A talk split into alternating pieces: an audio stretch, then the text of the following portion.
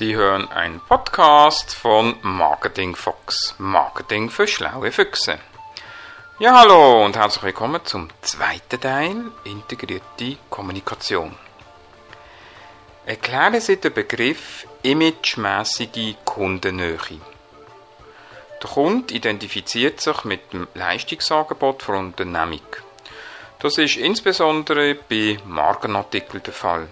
Zum Beispiel Manager, die nur Boss-Anzüge tragen, Teenager, die nur Nike-Artikel tragen dient. Umschreiben Sie den Begriff emotionale Kundennähe. Der Kunde fühlt sich emotional mit der Unternehmung oder einer Person in deren Unternehmung verbunden. Zum Beispiel Kunden von Banken wechseln mit dem Berater, weil sie ein enges Vertrauensverhältnis aufgebaut haben. Was heißt selektive Wahrnehmung? Der Empfänger nimmt nicht alle übermittelten Reize wahr. Was heißt selektive Verzerrung? Der Empfänger nimmt nur wahr, was er wahrhaben will. Das heißt, er biegt sich Botschaft zurecht.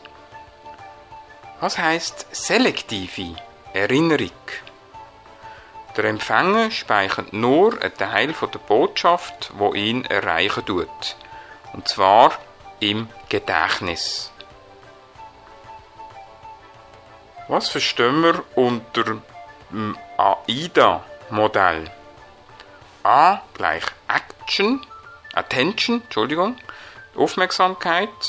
I gleich Interest, sprich Interesse. D gleich Desire, Wunsch. Und jetzt haben wir es A gleich Action, Handeln. Was verstehen wir unter dem Begriff Conviction? Conviction ist die Überzeugung. Das heißt, der Kunde muss erst vom Produkt oder von der Dienstleistung überzeugt werden, bevor er einen Verkauf eingeht. Erklären Sie, wie und durch was die Form von der zweiseitigen Kommunikation praktisch. Die Form, es besteht eine sofortige Feedbackmöglichkeit, es entsteht ein Dialog, sprich Meinungsaustausch. Ebenso können Telefongespräche oder Internet durchaus zur zweiseitigen Kommunikation zählt werden. Wodurch zeichnet sich der limitierte Kaufentscheidungsprozess aus. Es besteht eine begrenzte Anzahl von Angeboten, die in die engere Auswahl kommt. Nur die Alternativen werden miteinander verglichen der Informationsbedarf zum Entscheid ist dadurch mäßig. Zum Beispiel, wenn ich Ferien buche.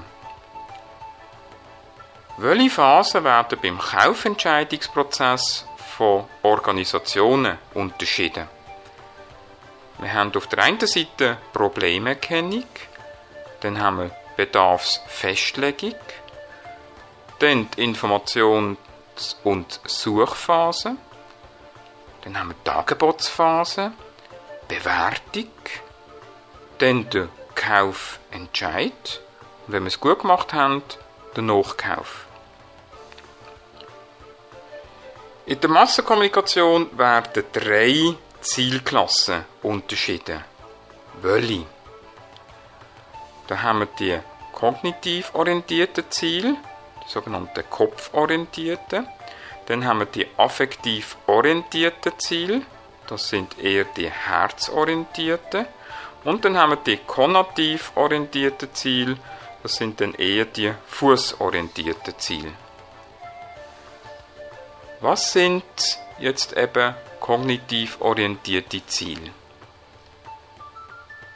Das ist dann, wenn die Aufmerksamkeit auf ein Produkt soll gelenkt werden oder der Informationsstand vom Kunden über Produktvorteile verbessert werden muss.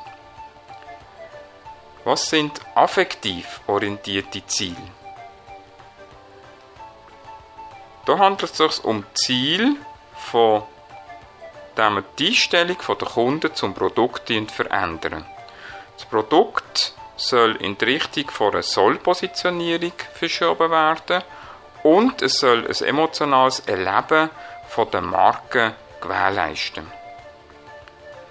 Was sind konnotativ orientierte Ziele?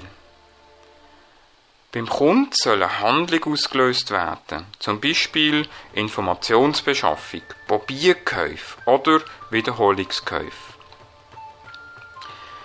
Nennen Sie drei qualitative Zielsetzungen von der integrierten Kommunikation.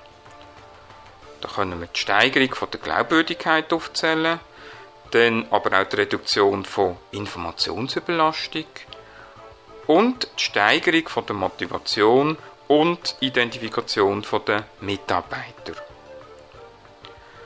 Welche sechs Merkmale prägen jetzt die integrierte Kommunikation besonders? Da haben wir einmal das Ziel von der Unternehmenskommunikation. Dann haben wir einen Managementprozess. Dann umfasst es alles in Form von der Kommunikationsinstrument. Es schafft eine einheitliche Kommunikation. Es steigert aber die Effizienz auch von der Kommunikation und, last but not least, es schafft ein einheitliches Erscheinungsbild. Was beinhaltet die inhaltliche Integration von der integrierten Kommunikation? Das sind funktional, instrumental, horizontal und vertikale Aspekt. Das heißt, das Ziel ist Konsistenz und Eigenständigkeit, sprich Konkurrenz. Die Zeitdauer ist hier langfristig. Was beinhaltet jetzt die formale Integration von der integrierten Kommunikation? Da geht es um die einheitliche Erscheinung. Das Ziel ist hier, Präsenz, Prägnanz und Klarheit zu schaffen. Der zeitliche Aspekt ist hier mittel- bis langfristig. Was beinhaltet die zeitliche Integration von der integrierten Kommunikation? Das ist die Abstimmung von der Planung. Das Ziel ist hier Konsistenz, aber auch Kontinuität. Die Zeit ist hier hingegen kurz bis mittelfristig. Es gibt gute Gründe, die Kommunikation zu integrieren. Was sind jetzt die Defizite der Kommunikation? Meistens ist es so, dass interne mangelnde Kommunikation herrschen tut, dass eben die Abstimmung von der internen und externen Kommunikation fehlen tut, dass wir extrem mangelhafte Kommunikation haben und dass wir horizontal, sprich vertikal, schlechte Kommunikation ausüben. Erklären Sie die Top-Down-Planung. Das ist ein Managementprozess, bei dem die Unternehmensleitung die Gesamtkommunikation entwickelt und anordnet. Die integrierte Kommunikation wird unter Berücksichtigung von sämtlichen Kommunikationsabteilungen vollständig geplant und somit gleichzeitig werden Kommunikationsinstrumente festgelegt. Erklären Sie Bottom-up-Planung.